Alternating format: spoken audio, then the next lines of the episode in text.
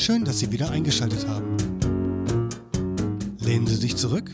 Jetzt geht es weiter mit dem zweiten Teil.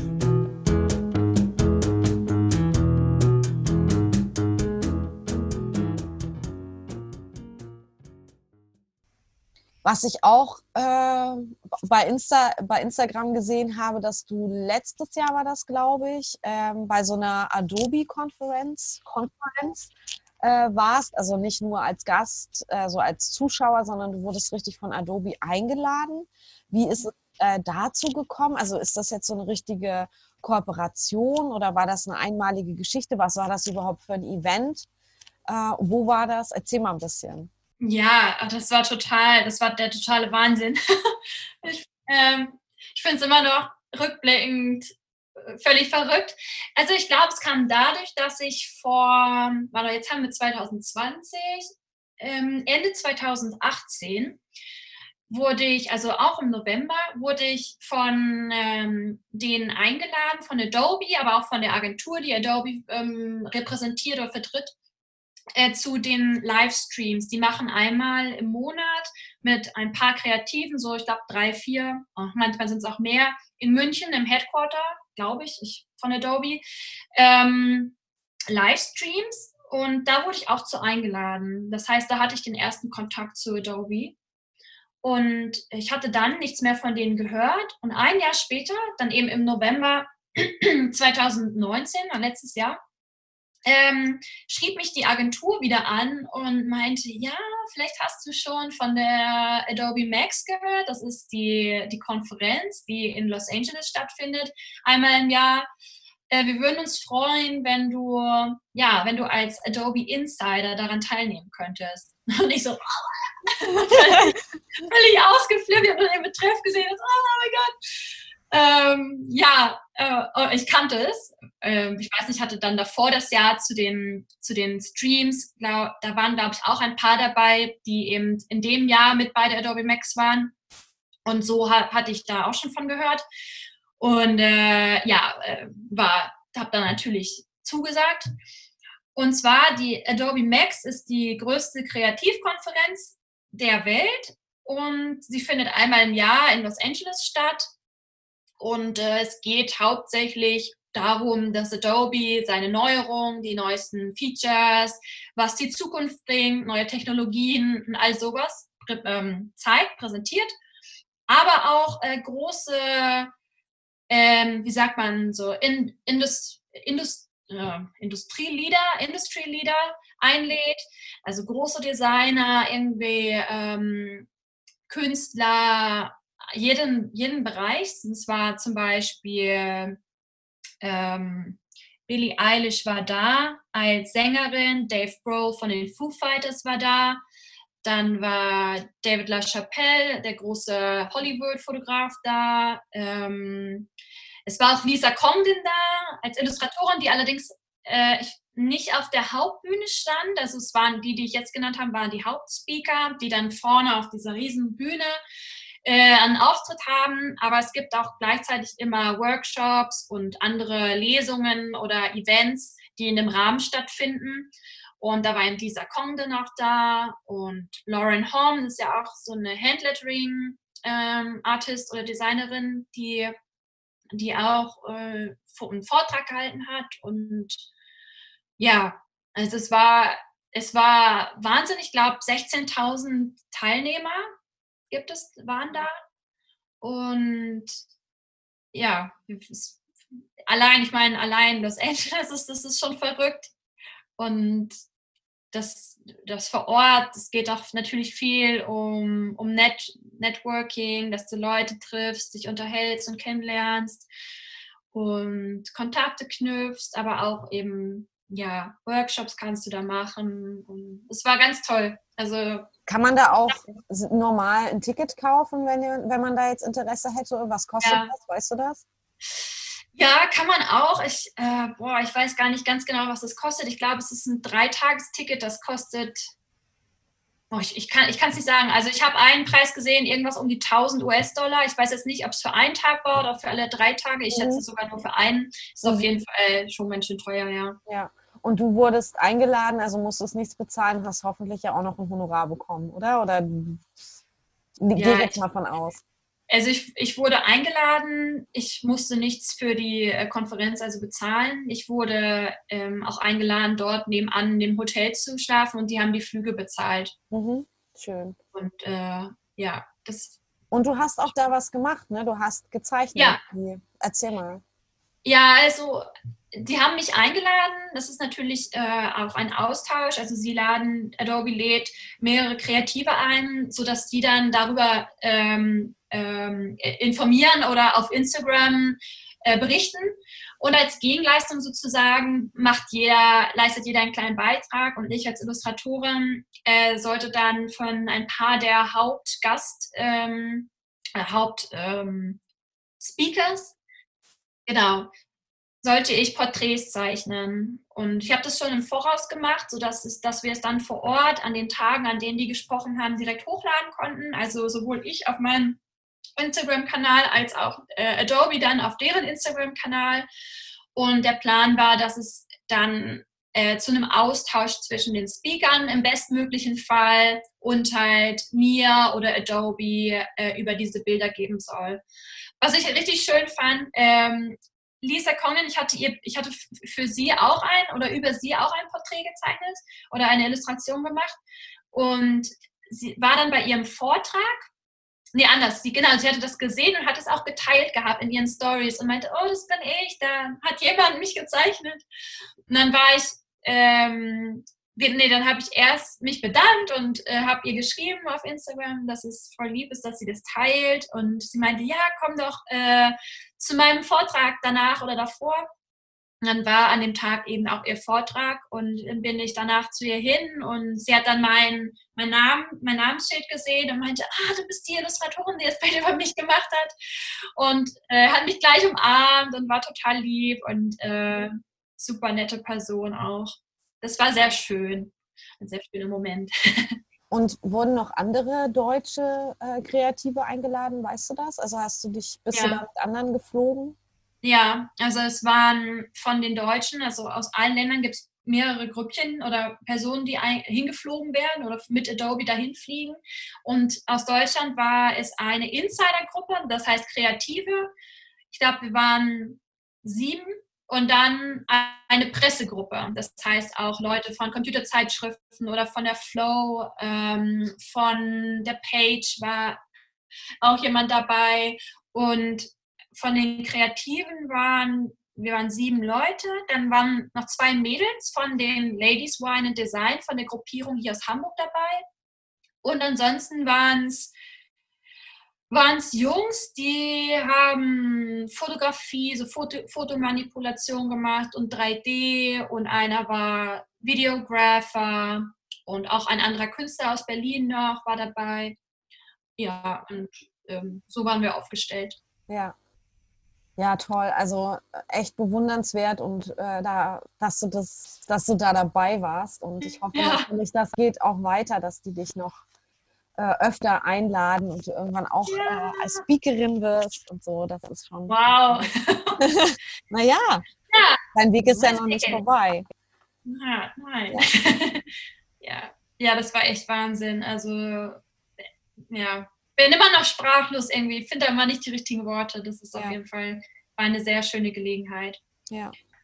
Und ähm, wie kommst du so, ähm, ich sag mal, im normalen Arbeitsalltag an Aufträge? Also machst du überhaupt noch Akquise oder hast du jetzt dir schon so einen Kundenstamm aufgebaut, dass das eigentlich von alleine läuft, da immer wieder quasi Folgeaufträge kommen? Ähm, oder ja, wie, wie läuft das so bei dir? Und wie, wie ähm, ja, lang ist so ein Arbeitstag vielleicht? Kannst du auch mal sagen? Ja, ja.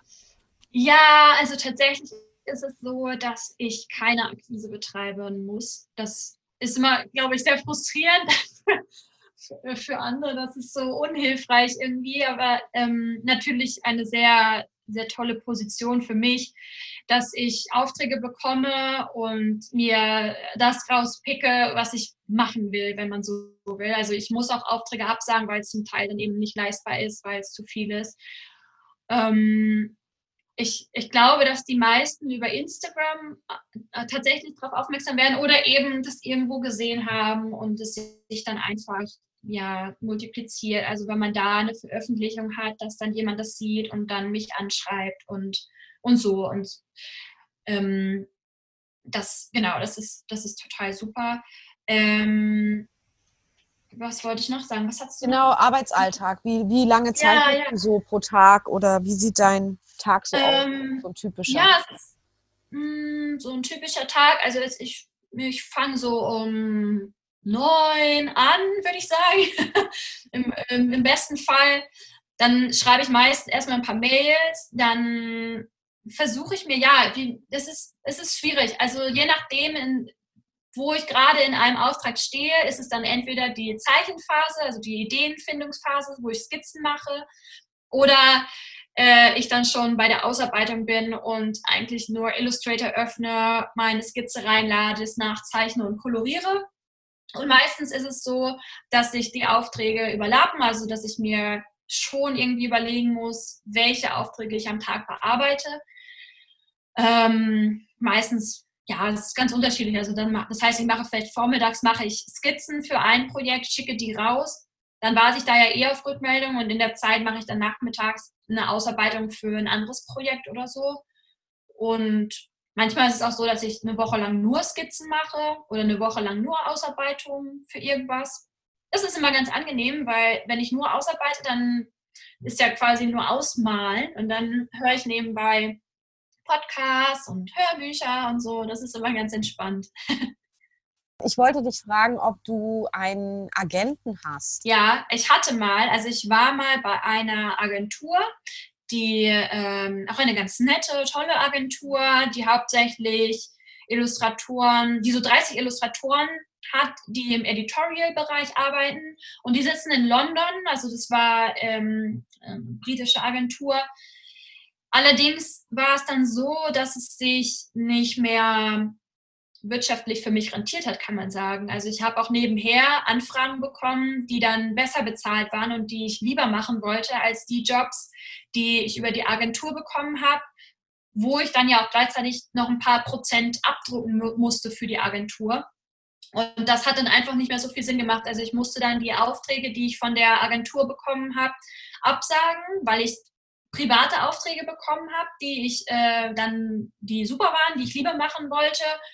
Und dann habe ich halt gedacht, das ist, ja, macht dann, macht dann keinen Sinn mehr, weil die, ich so Aufträge bekomme und ähm, ich denen immer eh immer nur absagen muss. Ja. Wie sind die, das vielleicht jetzt noch für die Hörer und Hörerinnen interessant, wie sind die damals auf dich gekommen, die Agentur? Oder hast du dich da beworben? Ähm, kannst auch ganz kurz und knapp antworten. Und äh, wie viel Prozente äh, hast du abgegeben bei ne, Annahme eines Jobs? Äh, ich glaube auch, dass die wieder über Instagram auf mich gekommen sind, dass, ähm, dass die einfach gesehen haben, dass ich schon ein bisschen im Editorial-Bereich tätig bin und für Magazine illustriere, was die ja hauptsächlich vertreten. Ähm, dann war es so, dass ich erst gar nicht unter Vertrag, sondern dass, dass ich so Jobs für die gemacht habe, also dass die Jobs hatten, die, ähm, also für mich, äh, oder was heißt für mich, aber die hatten Jobs und mir gegeben haben, dann ein paar Prozent abgezogen haben. Und irgendwann kam dann von denen die Frage, ob ich nicht auch bei denen äh, fix unter Vertrag sein möchte, dass ich, dass ich halt bei denen, von denen repräsentiert werde. Und Prozent waren, ich habe mit denen dann ausgemacht, dass ich nur Prozent abgeben muss für die Aufträge, die die mir holen. Ich glaube normalerweise, oder es ist auch üblich, dass man ansonsten für alles Prozent abgeben muss. Also auch wenn ich einen Auftrag außerhalb, also nicht von denen bekomme, sondern so von alleine, dass ich dann auch Prozent an die abgeben muss. Und das wollte ich partout nicht, weil ich wusste, dass ich halt einige, also viele Aufträge so bekomme. Das heißt, ich hätte denen ja eigentlich nur Geld zugeschoben, ohne dass die was dafür getan hätten. Und deshalb habe ich mit denen ausmachen können, dass die nur Prozent erheben, wenn sie mir auch den Auftrag geben. Und das waren, ich müsste es nachgucken, ich meine 30 Prozent oder so im Dreh. Ja, ja, ungefähr reicht ja. Okay. Ungefähr, ja. Ja.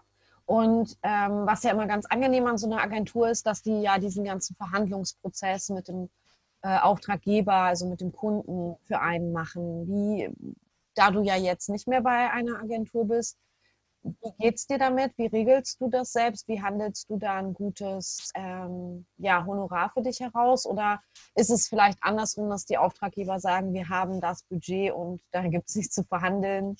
Ähm, ja. Wie läuft das so ab? Es ist, es ist beides. Also mal, gerade wenn es um Magazine geht, ist es so, ja, wir haben das und das Budget, äh, zwei Illustrationen, wie sieht's aus? Und dann sage ich, ja, sage ich entweder ja, okay, oder ich sage, habt ihr nicht noch ein bisschen mehr?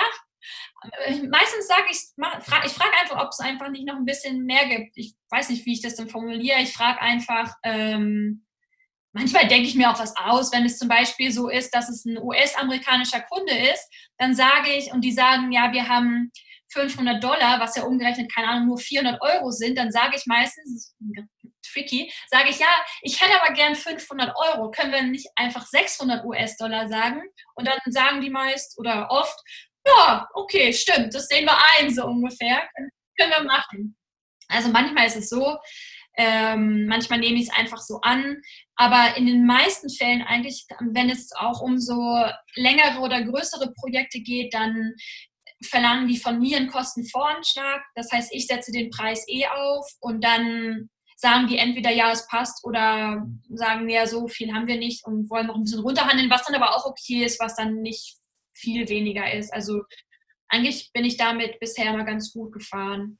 Ja, so. und hast du deine Preise jetzt so über die Jahre auch ein bisschen erhöht, weil du ja auch an Renommee oder an Bekanntheit gewinnst? Hast du das mit eingerechnet? Nee, eigentlich gar nicht. Also, ja, Lisa. mal los, ne? Also ich, ich versuche natürlich immer das Beste rauszuholen. Ähm, ja, aber ich glaube. Wie rechnest du das aus? Also gehst, ja. du, gehst du auch nach, nach Kunden und sagst ja, die könnten so und ja. so haben oder rechnest du wirklich, so viele Stunden werde ich brauchen, das ist mein Stundensatz? Das nehme ich jetzt und schlage denen das vor oder wie? Äh, ja, also ich rechne, ich rechne mit einem gewissen Stundensatz und dann äh, den Stunden, die ich dafür brauche und davon dann die Nutzungsrechte, also diese zwei Faktoren.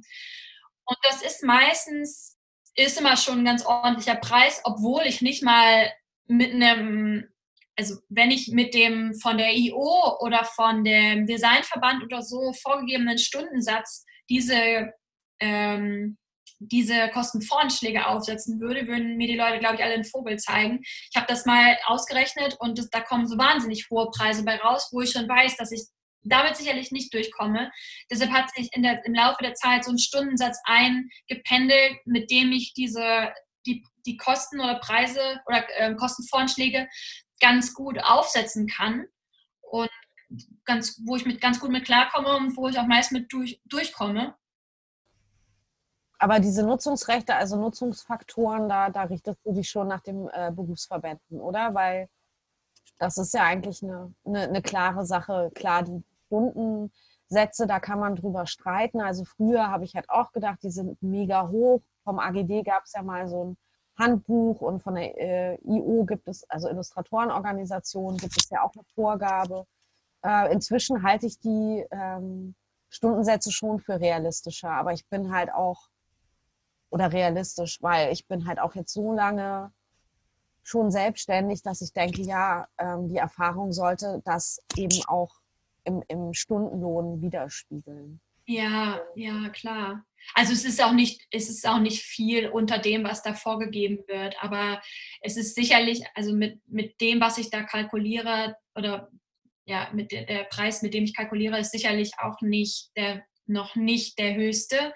Aber da kommen dann eben durch die Nutzungsrechte, die oft eben sehr hoch sind, schon immer wahnsinnige ähm, Budgets oder, oder Preise raus. Und ich, ich, ich, ich, je nach Kunde mache ich das dann, also passe ich das schon auch an, kann man sagen. Also wenn das irgendwie ein renommierter Kunde ist, dann ja, gehe ich da auch ein bisschen höher in den USA, du machst ja viel für, für den amerikanischen Markt, kannst du da überhaupt Nutzungsrechte in Rechnung stellen? Kennen die das? Und da gibt es ja auch dieses Total Buyout. Ähm, System, sage ich jetzt mal, was für uns als Urheber ja sehr schlecht ist oder, oder ungünstig, würde ich mal sagen. Wir haben da neulich mal in der Facebook-Gruppe, in der du ja auch bist, äh, der kreative Flow, drüber gesprochen. Deswegen komme ich jetzt auch auf die Frage. Also vielleicht kannst du da nochmal sagen, wie sich vielleicht so eine europäische oder deutsche Rechnung auch von der, von der ausländischen unterscheidet.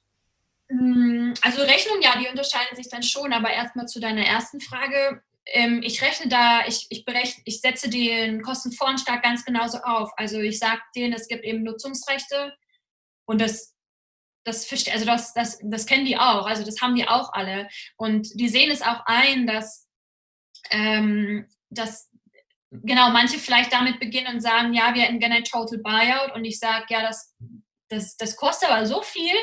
Überlegt euch doch, ob ihr, ihr könnt ja umfangreiche Rechte haben, aber überlegt euch doch, ob es nicht auch für zehn Jahre reicht. Allein das macht ja schon einen wahnsinnigen Unterschied.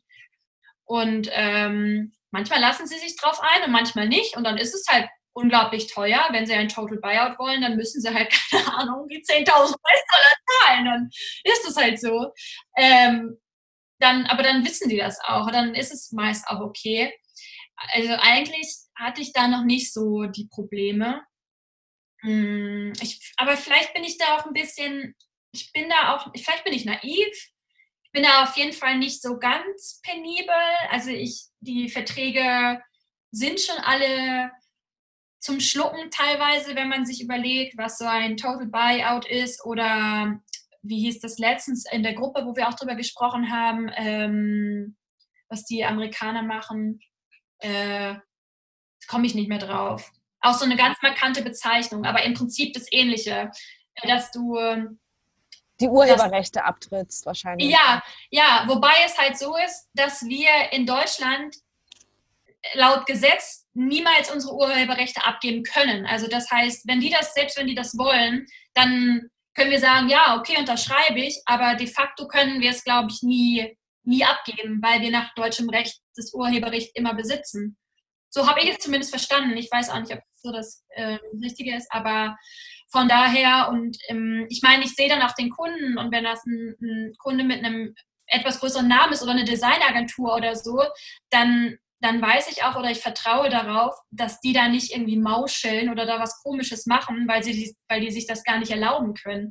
Wenn die da irgendwie krumme Geschäfte machen würden, dann äh, hätten die ja nur Klagen an der Backe. Das können, das können die ja auch nicht machen. Also insofern ist es natürlich auch eine privilegierte Situation. Das ist ja sicherlich nicht mit jedem Kunden so, wenn man vielleicht nicht weiß, wie deren Hintergrund ist. Und die Rechnung, ja, ähm, das Praktische ist, wenn man Rechnungen in die USA schreibt, dann entfällt ja die Umsatzsteuer.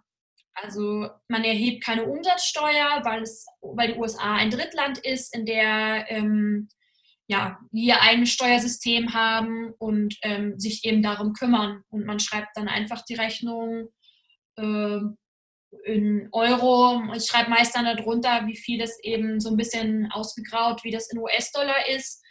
Und dann schreibe ich äh, unten drunter ähm, nicht in, ähm, in Deutschland steuerbar. Mhm, okay. Also relativ simpel. Ja. Und sag mal, jetzt ist aber wirklich die allerletzte Frage. Ich habe genug ausgequetscht, aber es macht, äh, ich bin so neugierig, muss ich gestehen. Ähm, hattest du schon mal Probleme, dass deine Illustrationen geklaut wurden oder dass du, weil ich kam halt jetzt auf die Frage, weil du gesagt hast, ja, man vertraut ja dann auch und schluckt, ne, weil man gibt denen ja irgendwie Illustrationen und das ist halt sehr weit weg, aber im Grunde macht man das ja sowieso täglich, wenn man auf Instagram seine Bilder hochlädt. Hast du schon mal negative Erfahrungen gemacht? Hast du schon mal gesehen, dass, weiß ich nicht, Bilder äh, von dir verwendet wurden auf T-Shirts oder so? Das ist ja so der Klassiker, dass auch Modefirmen gerne mal sich bedienen ohne zu fragen? Ähm, es, also tatsächlich habe ich es auch, wenn immer nur über Instagram gesehen, dass es so Vorfälle gibt, weil das ja natürlich der Markt ist, wo ähm, die Leute ihre Designs hochladen oder wo auch alle Augen offen sind und vielleicht die Leute wiedererkennen. Ähm, es gab einen Vorfall, ich weiß gar nicht, wie lange es her ist, ein, zwei Jahre oder so da schrieb mich ein Designer aus Indonesien an und sagte, hier, es gibt einen Fall, da hat eine stadtbekannte Eventmanagerin deine Illustration geklaut und für ihre Zwecke genutzt. Und ähm, äh, äh, äh, genau, der hat mich angeschrieben und es kamen immer mehr Designer, die quasi auf meiner Seite standen und das gesehen haben, weil sie meine Arbeiten kannten, dass es eben eine geklaute Illustration ist. Und äh, es ging dann so weit, es, es war unglaublich, wie in so einer schlechten Soap. Es ging dann so weit, dass die dass die wiederum mit der Eventmanagerin dort in Kontakt getreten sind, weil die sich irgendwie kannten, die sie. Also man kannte diese Frau wohl. Und die wiederum dann gesagt hat, nö, sie wüsste von nichts, sie hat das von ihrem Designer und der hat das irgendwo von so einer Seite gekauft, das Bild, und hat es halt zu deren Zwecken umgewandelt. Also es war ganz schlimm. Die haben das, es gab auch mehrere Versionen davon. Das heißt, einmal gab es eine Version in, äh, in erster Instanz, die nur farblich, glaube ich, geändert wurde. Und als man sie angesprochen hat, dann, dann, trat plötzlich eine Version meines Bildes auf, die farblich geändert war und wo äh, Details wie der Schuh, das Haar oder irgendwie Ohrringe oder so geändert wurden. Oh, so richtig, richtig gruselig. Das sah richtig, richtig schlimm auch aus. Und ähm, das ging dann, das ging so weit, dass es einen richtigen Shitstorm auf ihrer Seite gab, so, wo, wo, wo äh, auf Facebook unter denen, das äh, stand, fand dann alles auf Facebook statt, wo dann unter irgendwie ihrem Posting oder irgendeinem Kommentar so eine riesige Diskussion stattfand und sie es einfach nicht eingesehen hat, was eigentlich Urheberrecht bedeutet, dass ich die Urheberin bin, dass das nicht ginge, dass ich bezahlt werden müsste. Und sie hat sich die ganze Zeit rausgeredet und ähm, ich habe dann auch mit ihr Kontakt aufgenommen und äh, mir war es einfach wichtig, dass sie die Bilder rausnimmt. Also ich glaube, hätte ich dann einen Anwalt eingeschaltet, ähm, das wäre irgendwie, irgendwie war es mir zu blöd. Also ich wollte einfach nur, dass sie es einsieht und die Bilder rausnimmt. Und ähm, das hat, das ist dann letztendlich auch passiert. Aber es ging, also war so, es war so verrückt. Mir hat dann ein ein, weiß ich nicht, ein Befürworter von dieser Eventmanagerin, also der auf ihrer Seite stand, richtige Hasskommentare geschrieben. Oh Gott.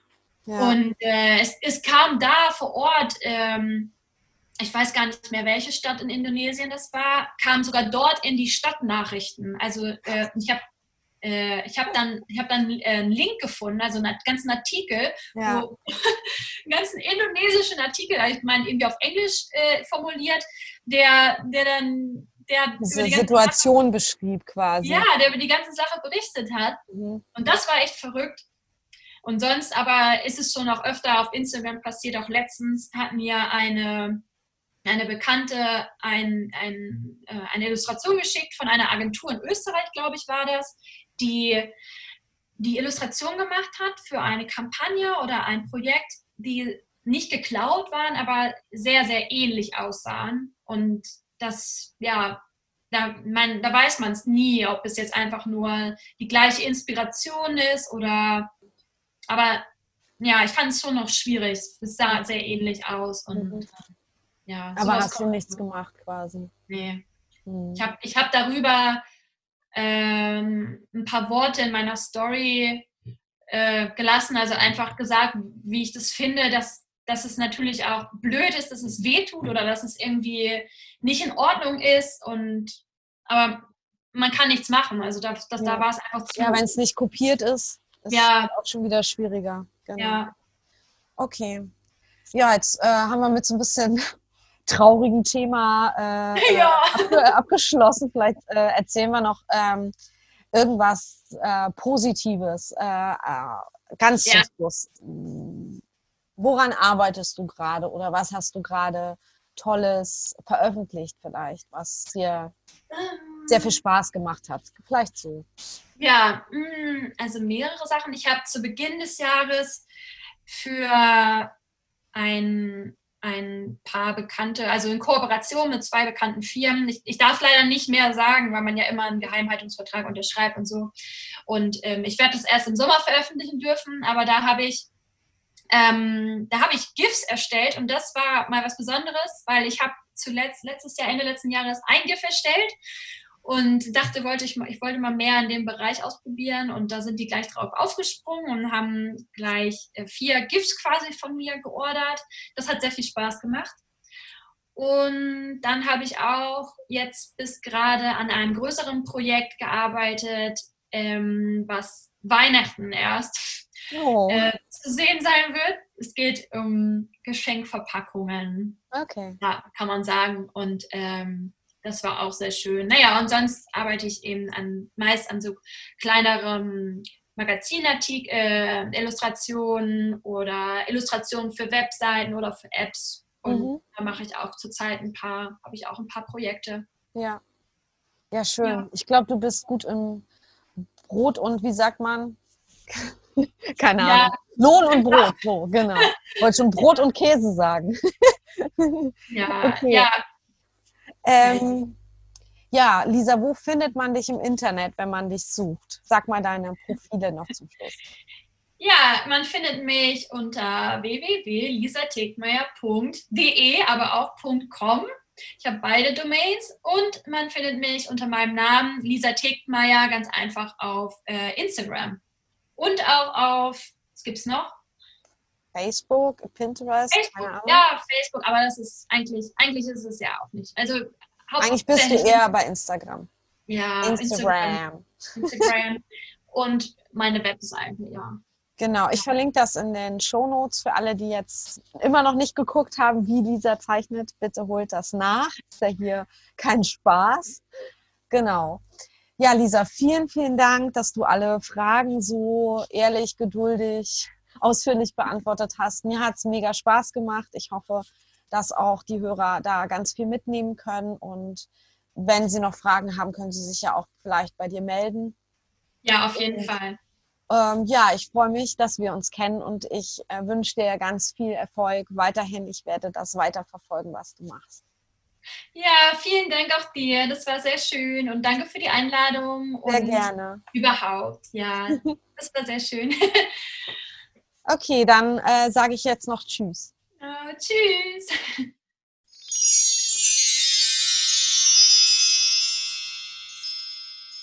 Ich danke dir fürs Zuhören und auch nochmal danke an Lisa für das tolle Interview. Es hat wirklich mega Spaß gemacht.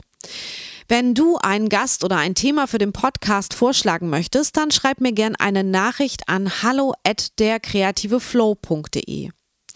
Alle Infos zum Podcast, zum Blog und zur Community von der Kreative Flow findest du äh, auf meiner Webseite www.derkreativeflow.de. Ich wünsche dir jetzt eine kreative Woche und sage Tschüss bis in zwei Wochen, deine Roberta. Und es gibt dich nur einmal auf der Welt. Dieser Ausdruck ist einzigartig und wenn du ihn blockierst, wird er niemals durch ein anderes Medium existieren und verloren gehen. Martha Graham